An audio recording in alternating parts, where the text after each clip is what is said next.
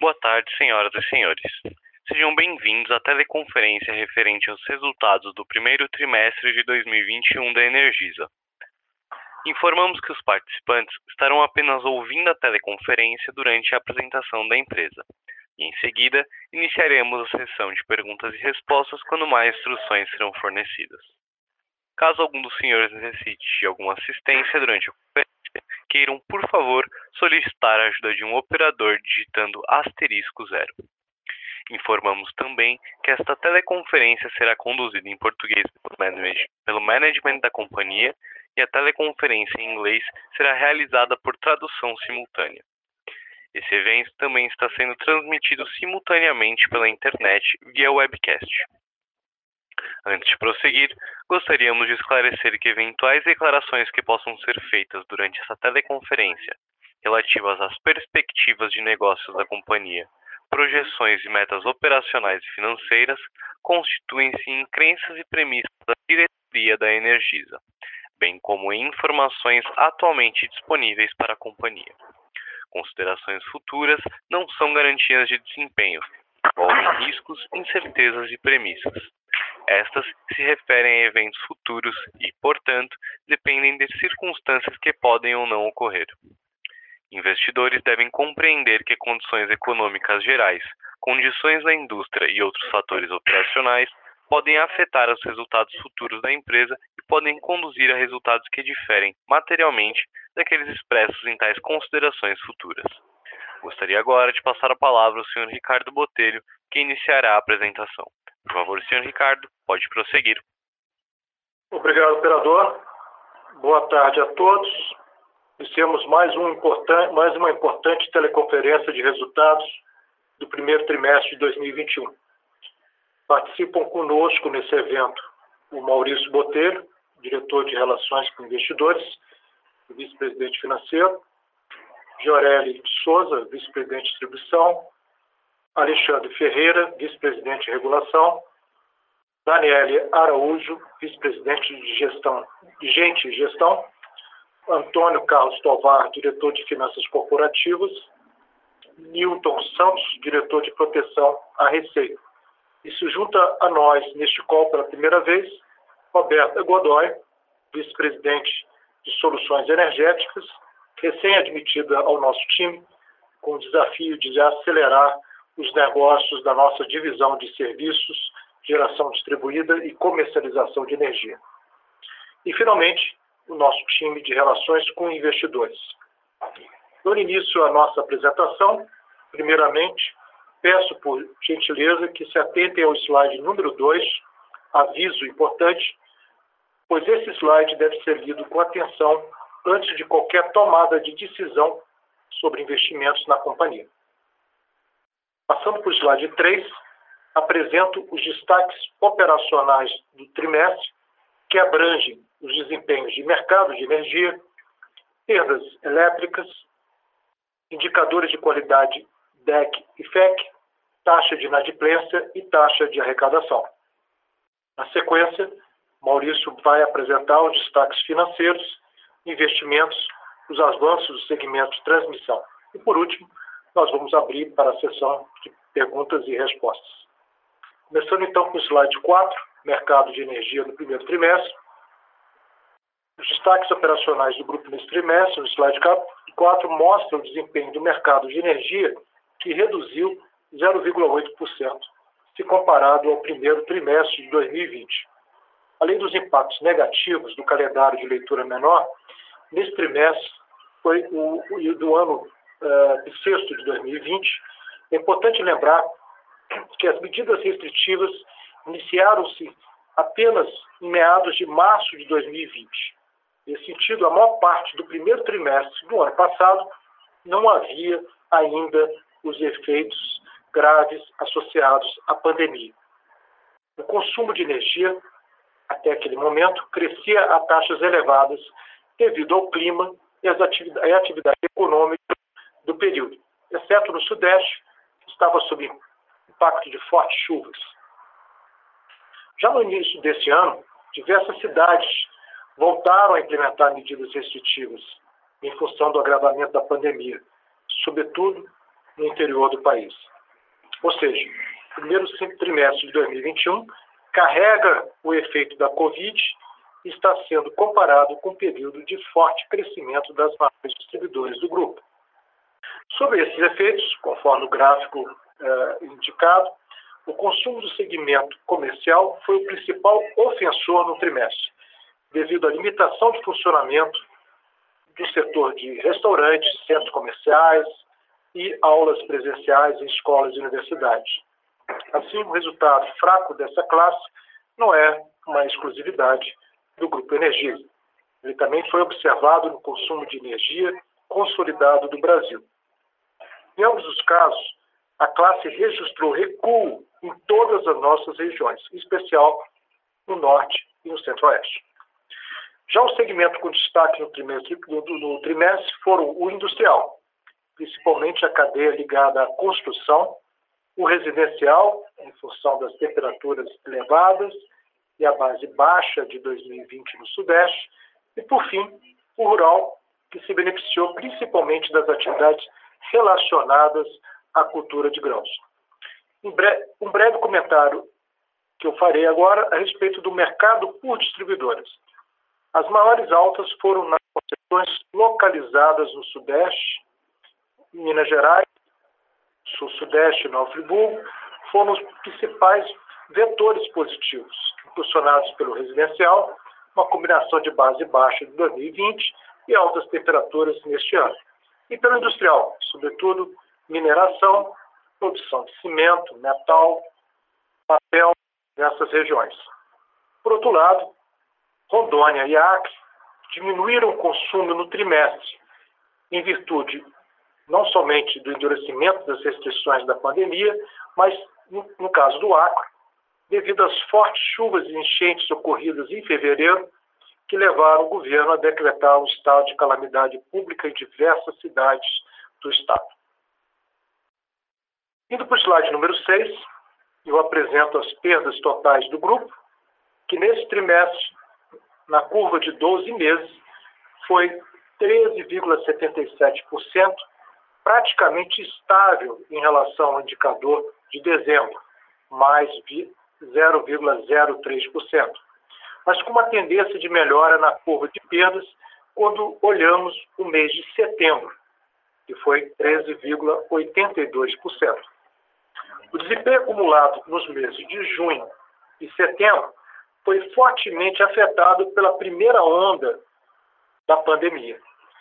Os meses de dezembro e março ainda carregam esses efeitos, mas com melhoras na curva de perdas, em função das ações contínuas no combate às perdas.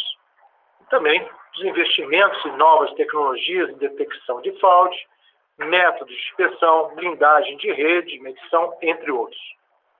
Destaco que as, que as concessões de Rondônia e Acre continuam em sua trajetória descendente de perdas e de uma forma consistente, o que mostra que as ações desenvolvidas para levá-las para abaixo do nível regulatório já estão produzindo resultados. Passando para o slide número 7, eu destaco que 10 das nossas 11 distribuidoras permaneceram dentro do limite regulatório do indicador de qualidade DEC. Nesse trimestre, as estrelas da vez foram a Energisa Borborema e Tocantins, pois apresentaram seus mínimos históricos, uma queda bastante significativa é, em Tocantins. Em relação aos indicadores de FEC, todas as nossas 11 distribuidoras ficaram abaixo dos seus limites regulatórios, com destaque para Nova Borborema, Mato Grosso e Acre, que apresentaram também seus mínimos históricos nesse primeiro trimestre. Mesmo ainda vivenciando um cenário crítico de pandemia, mantemos a nossa produtividade e os nossos resultados em relação à qualidade. Com isso, atingimos posições importantes no ranking anual da ANEL de desempenho global de continuidade, que considera o DEC e FEC das concessionárias, que foi publicado no último dia 15 de março. Dentro da categoria acima de 400 mil consumidores, classificamos sete distribuidoras entre as 12 melhores do país. Em relação à categoria abaixo de 400 mil consumidores, a Borborema e Nova Friburgo classificaram entre as oito melhores. Um orgulho para a Energisa. Seguindo para o próximo slide, no nosso último da sessão de destaques operacionais, apresentamos a taxa de arrecadação consolidada do grupo Energisa em março de 21, acumulando 12 meses, e foi de 96,47% em relação ao total faturado do período, acima dos 96,41 apresentados em março de 2020. Esse desempenho positivo tem ainda mais relevância, pois estamos comparando este indicador que captura em 2021 todo o período crítico da pandemia, que compreende esses últimos 12 meses. Os melhores desempenhos desse trimestre, em comparação a março de 2020, foram Energisa Sergipe, Rondônia, Minas Gerais e Mato Grosso do Sul. Esse slide também compreende as despesas com provisão para créditos de liquidação duvidoso, que apresentou nesse trimestre uma reversão de 3,3 milhões de reais, reflexo principalmente da reversão de 96,5 milhões oriundo da cessão de títulos recebíveis de algumas controladas, que em sua maioria já estavam provisionados para o FDIC, nosso Fundo de Investimento em Cotas e Direitos Creditórios Não Padronizados do Setor Elétrico, que foi constituído em janeiro deste ano. Mesmo sem esse efeito positivo, o valor deste trimestre seria 93,2 milhões, uma melhora de 26% em relação ao primeiro trimestre de 2020, cujo valor de provisão foi 126,1 milhões. Com o término desse, com o término desse slide, eu passo a palavra para o Maurício Botelho, que irá apresentar os destaques financeiros do trimestre. É, obrigado, Ricardo. É, é, muito boa tarde, senhoras e senhores. É, por favor, vamos aqui para o slide número 9, vamos falar sobre o PMSO. O PMSO no primeiro trimestre de 2021 totalizou 603 milhões, representou uma redução de 45 milhões em relação ao mesmo trimestre de 2020. As seis empresas que contribuíram para essa redução no comparativo do primeiro trimestre foram a Energisa Rondônia, o Mato Grosso do Sul, Acre, Minas Gerais, Paraíba e Tocantins. O montante total dessa redução foi de 55,8 milhões, ou 15% em relação ao primeiro trimestre de 2020 a Energisa Rondônia que mais contribuiu, contribuiu com 53% dessa redução, seguido do Mato Grosso com 17%. Importante destacar que apresentamos redução em, em, todos os itens do indicador do PMSO. Uh, as despesas de pessoal tiveram redução com indenização trabalhista, benefícios em, em função da migração do, do, plano de saúde também. Uh, tivemos redução uh, de compra de materiais né, e na contratação de serviços terceiros. A Rondônia ah, apresentou redução na despesa de manutenção preventiva e manutenção de, de, linha morta, em função aqui da internalização de serviços de, de, de mão de obra, eh, como também assim, a, poda e limpeza de faixa.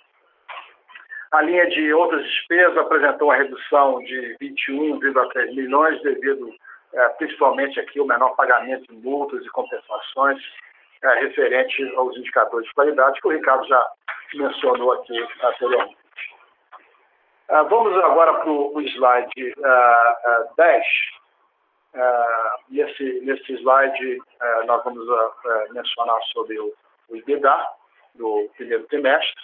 apresentou um, um, aumento de 54%, ou então 158 milhões em relação ao primeiro trimestre de 2020 a, variação é, do trimestre do IBIDA ajustado, que é, que é o, o, IBIDA que a gente utiliza para cálculo aqui dos covenants, é, ele considera os acréscimos moratórios, tá?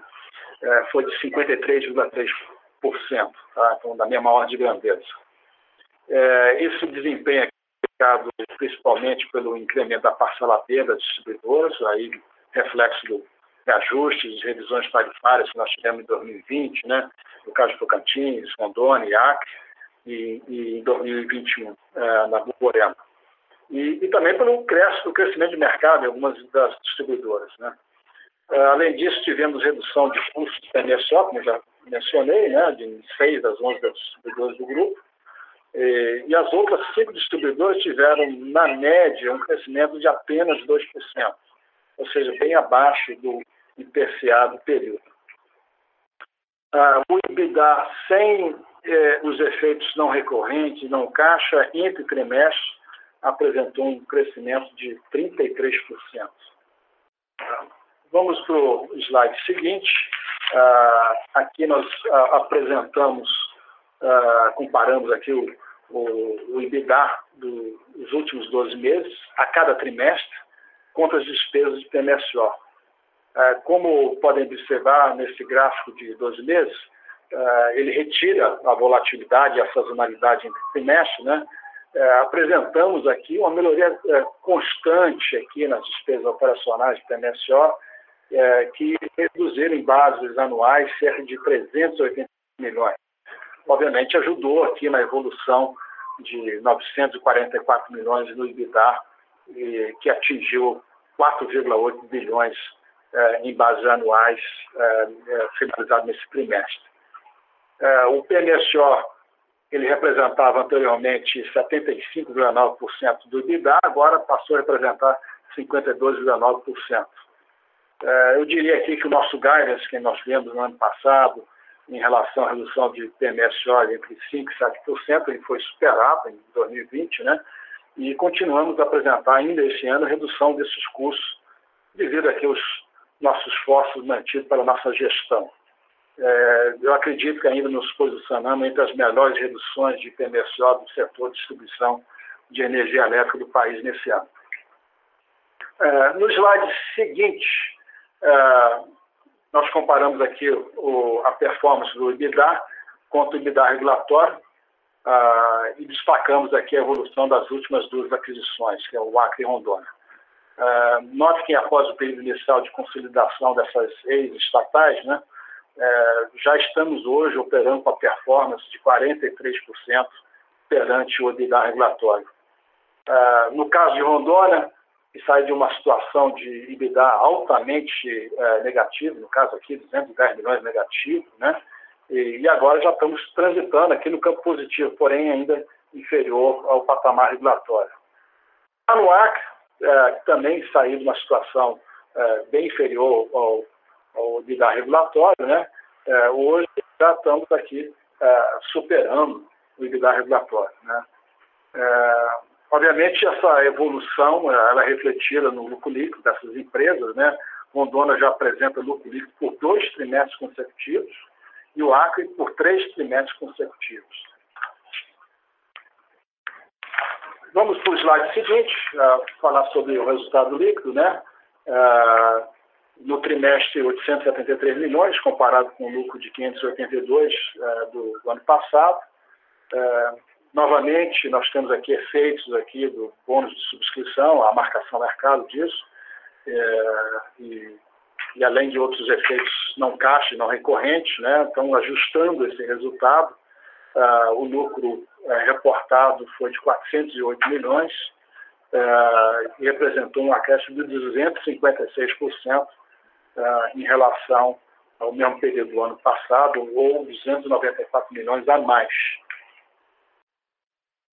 slide 14, vamos falar sobre o endividamento líquido, totalizou 14,2 bilhões, representou um crescimento de 647 milhões em relação a dívida de dezembro de 2020. Uh, ah, eu diria que, em termos de operações financeiras, que até março fizemos aqui 15 operações eh, entre rolagem, alongamento, uh, financiamento de longo prazo, totalizou aí cerca de 1,63 bilhão no período. finalizamos aqui o trimestre ainda com a posição de caixa bem robusta, de cerca de 5,7 bilhões. É, o prazo médio da dívida bruta está em quatro anos, custo médio de 5,15% ao ano, é, é, comparado com 4,54% é, no final do ano passado. O nosso principal indexador da dívida é o CDI, mais ou menos 67% no total. O indicador de alavancagem, dívida líquida com EBITDA ajustado, uh, fechou em março em três vezes, uh, comparado com 3,1 vezes em dezembro de 2020, então teve uma, uma, uma pequena melhoria. Só lembrando aqui que o nosso limite de covenant para esse indicador é de quatro vezes em 2021, ou seja, estamos aqui numa situação bem confortável em relação aos covenants. É, por favor, slide seguinte, vamos conversar sobre os investimentos.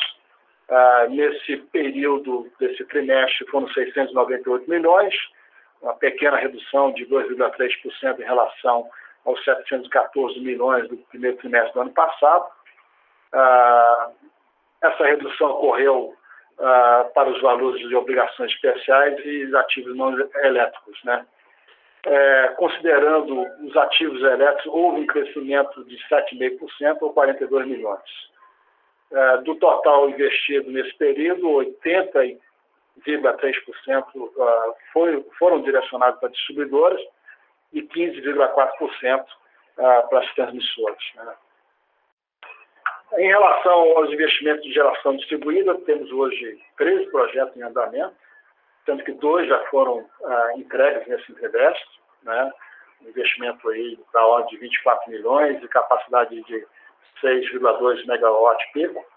Ah, e os investimentos dos outros três projetos estão em torno de 150 milhões estão localizados principalmente no, em Minas Gerais e uma, uma pequena parte no Rio de Janeiro. Ah, neste ano de 2021, nós vamos ter investimento recorde, já anunciamos isso no início do ano, né? vão ser 3,8 bilhões. Ah, as distribuidoras vão absorver 2,8 bilhões e as transmissoras é, 834 milhões. Eu destaco aqui o, a região Rondônia, um investimento esperado de 747 milhões, sendo que 314 em ativos elétricos, 410 em obrigações especiais, que inclui aqui a interligação de novos sistemas isolados a serem realizados nesse ano. Né? depois seguem a Energisa Mato Grosso e Mato Grosso do Sul, que em conjunto essas duas concessões vão absorver cerca de um bilhão em, investimentos. O slide seguinte, uh, vamos falar sobre a transmissão. são cinco empreendimentos, representam 258,2 milhões de, de RAP para o século 20 21. É, em, no, no, final do mês de março, nós assinamos o contrato de concessão da energia transmissora Amazonas, né, que absorveu os ativos existentes da Amazonas GT, é, teve um pagamento de 239 milhões, é, e já vamos iniciar o recebimento de, da RAP, né, é, cerca de 30% é, é, da RAP é, total vai ser é, começar a ser recebido em maio desse ano. Tá? Em termos do, dos projetos, é, nós estamos esperando uma antecipação média entre 12 a 18 meses, tá? incluindo aqui a revitalização dos ativos existentes. Uh, também queria mencionar aqui, do lado financeiro, né, é, que o projeto de transmissão é localizado em Tocantins nós estamos aqui em tratativas finais aqui do financiamento de longo prazo junto ao BASA e BNDES. É, estamos esperando aqui cerca de 500 milhões e vai representar uma alavancagem de projeto de 75%. É, queremos, eu diria, para terminar aqui, que queremos continuar crescendo nesse segmento de transmissão. Uh, estamos olhando ativos que façam sentido para nós e que tenham sinergia nos ativos atuais do grupo. Eu termino aqui a minha apresentação. Uh, muito obrigado a todos. Uh, e, e, ficamos disponíveis aqui para perguntas e respostas. Uh, operador, por favor. Obrigado. Iniciaremos agora a sessão de perguntas e respostas. Caso haja alguma pergunta, por favor, digitem asterisco 1. Se a sua pergunta for respondida, você pode sair da fila digitando asterisco 2. As perguntas serão atendidas na ordem que são recebidas. Solicitamos a gentileza de tirarem o fone do gancho ao efetuarem a pergunta. Dessa forma, uma ótima qualidade de áudio será oferecida. Por favor, aguardem enquanto coletamos as perguntas. Nossa primeira pergunta vem de Carolina Carneiro, da Credit Suisse. Senhorita Carolina, pode prosseguir. Olá, boa tarde. Obrigada pelo call. Duas perguntas, é, por favor. A primeira é em relação ao PMSO, que foi apresentado esse trimestre. É, você já vem numa sequência desde o ano passado, parte desses custos reduziram, enfim, por conta de algumas adaptações por causa do Covid, mas tem alguns efeitos, vocês até colocaram aí no, no call, por exemplo, internalização de mão de obra, então, é mais para a gente ter uma noção é, do patamar de custos que a gente pode ver para esse ano, pode, enfim, usar o primeiro TRI aí como uma boa prova ou não. E a segunda pergunta é em relação à CEA, ao leilão é, da distribuidora do Amapá, é, interesse de vocês aí, enfim, possíveis desafios que vocês veem especialmente para esse ativo. Obrigada.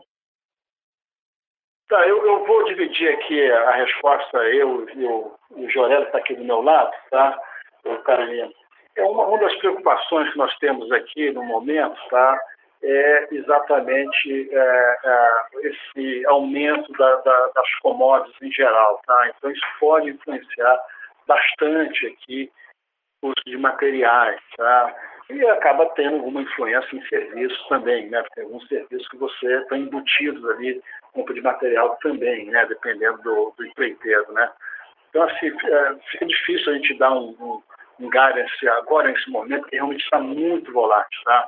É, estamos é, é experimentando aqui é, algumas incrementos aí de, de, de, custos unitários, né, que influencia até o CAPEX, né, é, estamos assim, até meio postergando algum, algumas compras para ver se os preços se acomodam um pouco. Tá? É, não sei, eu, já você quer adicionar alguma coisa a mais sobre esse item? Não, boa tarde. Né? Basicamente é isso, Maurício. A gente a gente está só tirar máscara. A gente está fazendo um esforço. Realmente é um momento em que a gente está procurando comprar aquilo que é muito necessário, porque existe essa pressão né, inflacionária aí, são problemas de aço, principalmente, né, que afetam muito. Então é, é difícil. Nós estamos num momento de bastante volatilidade, é difícil dar um guidance assim, mais firme. Nós estamos sendo é, prudentes para tentar otimizar o nosso processo de compra e contratação nesse momento.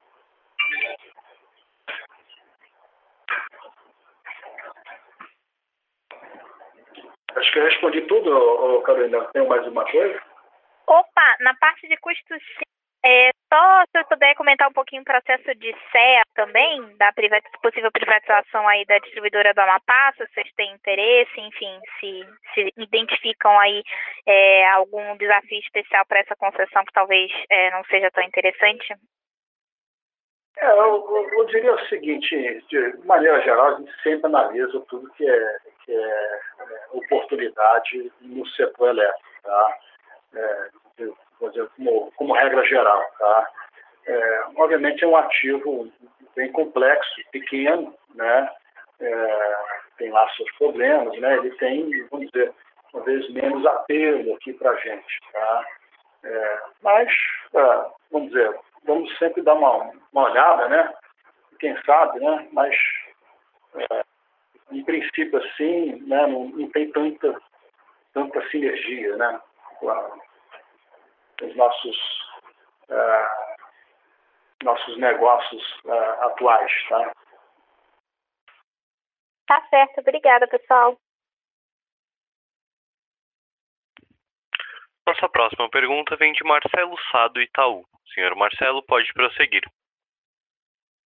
Oi, pessoal, é, obrigado pelo call. Tem algumas perguntas, acho que a primeira, vocês comentarem um pouquinho, se vocês estão olhando, é, a transação da CELG GT e da C3E é, GT também. É, a outra pergunta é em relação a essa CP29, que trata é, da, da, parte de metodologia de perda. É, se vocês acham que as mudanças que estão sendo discutidas podem ter algum impacto substancial é, nas perdas regulatórias que vocês têm hoje, ou deveria ser alguma coisa mais marginal?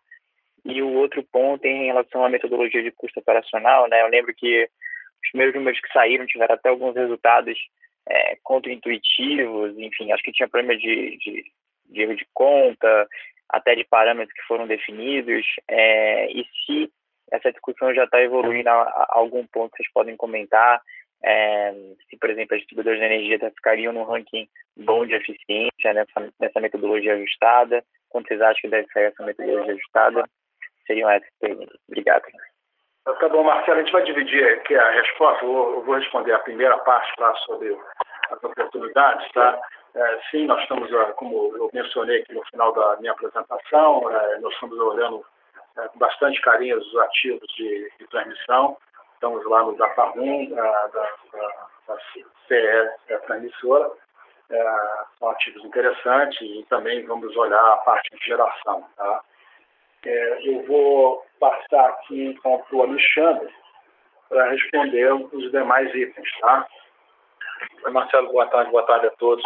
É, sobre a consulta pública 29, né, que é revisão da metodologia aí de, de, de perdas e também receitas recuperáveis, nós fizemos recentemente é, é, uma reunião com a ANEL, levamos nossas contribuições. Acredito que essa consulta pública possa ser brevemente aí é, é, ter o seu resultado, tá? No caso específico que você perguntou, o que, que a gente enxerga, né? É, nós somos uma empresa, é, talvez com exceção da, da, da Energisa Rondônia, que foi recentemente adquirida, nós somos um grupo que as nossas empresas, como mostrado aí na apresentação pelo Ricardo, é, praticam perdas em nível eficiente. O que nós acreditamos nesse ponto né, é que o sinal para essas empresas né, que têm um nível eficiente de perdas, ele efetivamente ele tem que, que ser melhorado. Tá? É esse o nosso ponto que nós levamos é, para a ANEL. Tá? Acreditamos que, que deva vir, é, sim, alguma é, é, é alteração aí nesse sinal que é praticado hoje. Tá? Com relação a CP 69, do 62, desculpa, do, dos custos operacionais, né? É, a gente também está fazendo interlocução com o ANEL, é, já foram bem frutíferas aí as interlocuções. A gente acredita também que, que essa metodologia, ou seja, proposta inicial, ela será é, é, diferente do que foi proposto, né? Porque tem ali muitos aprimoramentos feitos, né? As contribuições nossas, sobretudo, é, com relação ao índice salarial, né? Ao tratamento de índice salarial, é, acreditamos aqui que várias contribuições é, que a gente levou vão, serão acatadas e é uma consulta pública aí para o segundo semestre, tá? Que a gente acredita que vai fechar. Então, tá ótimo. É, tinha um ponto específico nessa consulta pública que gerava muita diferença, que era aquele impacto de condenação trabalhista, né? É, isso também é algo que está que eventualmente possa sair. É, como é que está esse ponto específico? Foi uma contribuição bem robusta, esse ponto específico, uma contribuição não só da Energisa, como da Brad e de várias outras empresas né, do setor. É uma contribuição que foi levada, assim, à consideração do regulador e pediram um tratamento é, diferenciado, tá? Mas existem várias contribuições, desde de aprimoramento da base de informações, né, que foi utilizada na proposta inicial, até, no nosso caso específico, uma contribuição bem robusta do tratamento do índice salarial, e outros mais, a ruralidade, né, a questão de, de caracterização de ruralidade, das concessões, enfim, tem uma infinidade de, de contribuições. É, se a gente pegar lá o rol de, de contribuições que foram feitas, está é, tá bem rico, né? tem muita oportunidade de, de aprimoramento da metodologia atual, tá? Mas fechamento mesmo, no, a gente acredita aqui que no segundo semestre, até mesmo porque as contribuições levadas foram muito ricas, né? E isso vai demandar um período de análise aí bem, bem intenso aí por parte do regulador. Então, provavelmente é, essa nova metodologia só vai impactar as revisões tarifárias que vão acontecer a partir de 22. Isso. Tá bom. Tá ótimo. Obrigado, pessoal.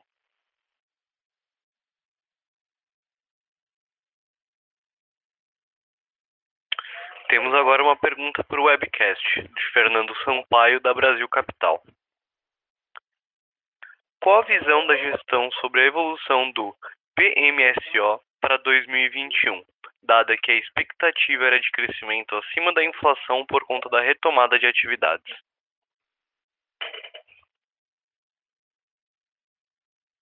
É, bem, Fernando, boa tarde. É, como acho que é meio similar aqui sobre o que a gente já conversou aqui com a, com a Carolina, né? É, tá, tá, difícil a gente dar um, um, um guidance nesse momento, tá? É, em função é, dessa escalada preço das commodities, tá? que podem influenciar, sim, custos materiais e serviços, né? É, estamos perseguindo, sim, dizer, ficar abaixo da inflação, tá? Então, é, esse é o objetivo, nós estamos com uma redução é, nesse primeiro trimestre, né? Então, assim, é, esse é, é, o desejo aqui, tá? É, olhando para frente, tá?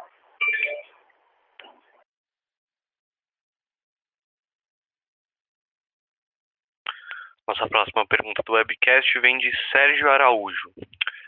Gostaria que a companhia explicasse quais fatores levaram à melhora dos resultados do, no segmento da Energisa Serviços. A Energisa Soluções aqui, né, é, ela praticamente teve é, lucros estáveis, tá? É, comparado aqui, vamos dizer, de um ano para o outro, né? Você vê o EBITDA é, por exemplo, da Energisa Soluções, né, é, cresceu de 6,4 é, milhões para 6,7 milhões. Então, não, não é nada grande expressivo assim, não, tá?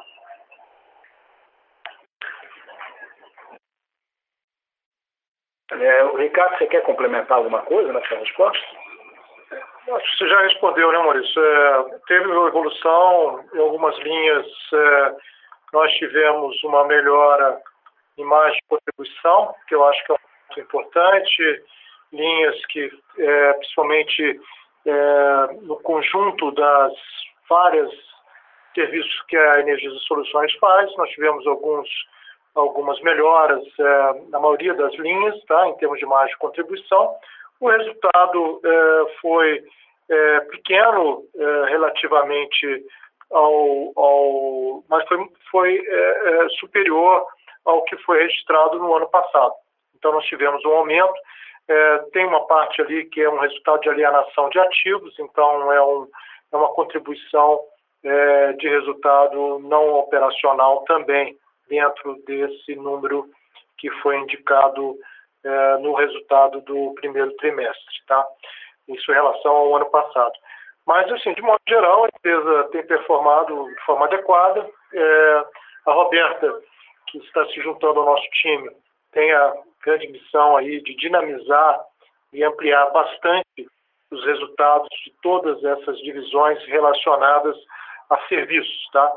Inclui os serviços da soluções, da geração distribuída, da Alsol e também da Energisa comercializadora e outros negócios que ela venha a incorporar no portfólio da Energisa Serviços.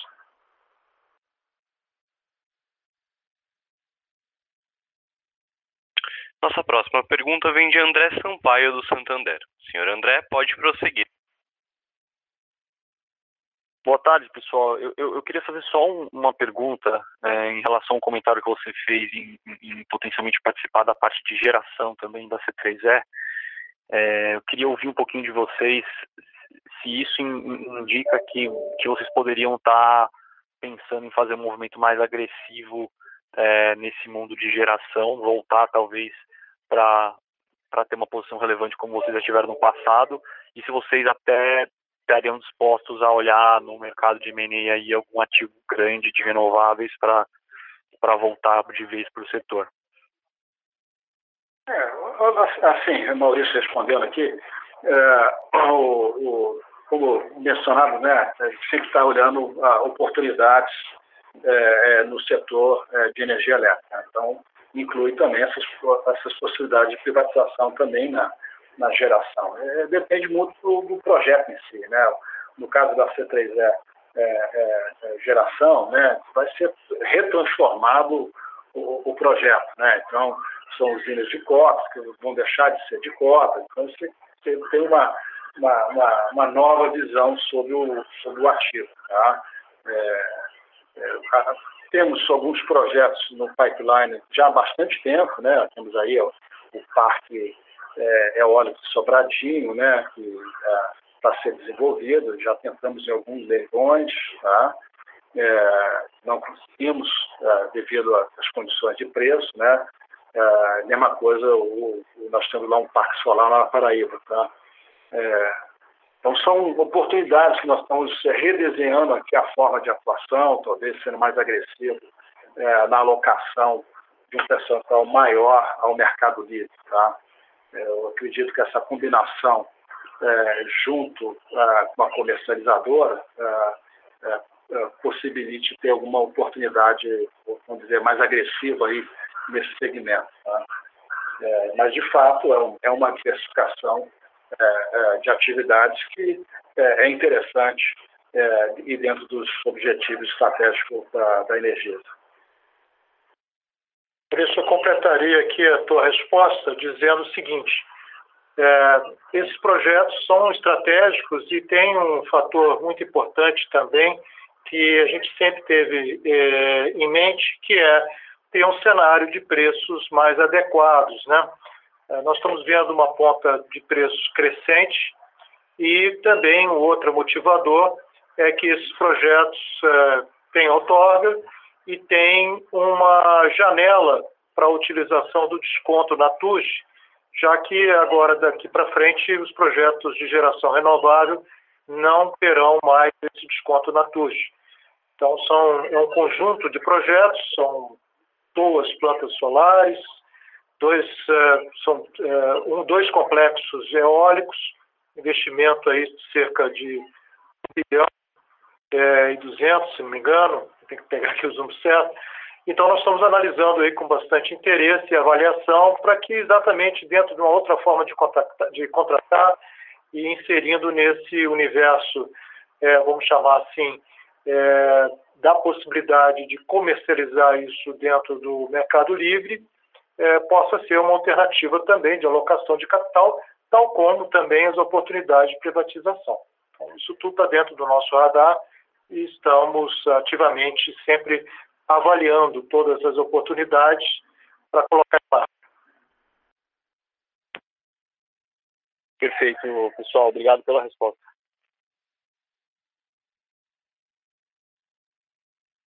Obrigado. Gostaria de passar a palavra para o senhor Maurício Botelho para suas considerações finais. Senhor Maurício, prossiga com suas últimas considerações. É, agradeço a presença de todos aqui nesse Conference Call da Energisa.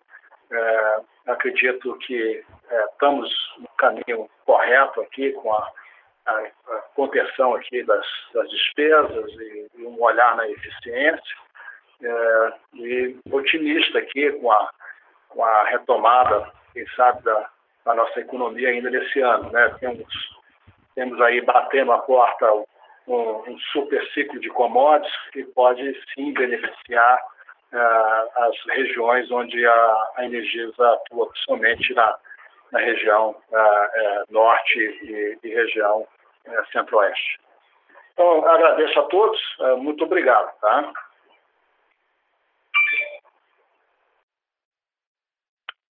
Obrigado. A teleconferência dos resultados da Energisa está encerrada. Por favor, desconecte agora.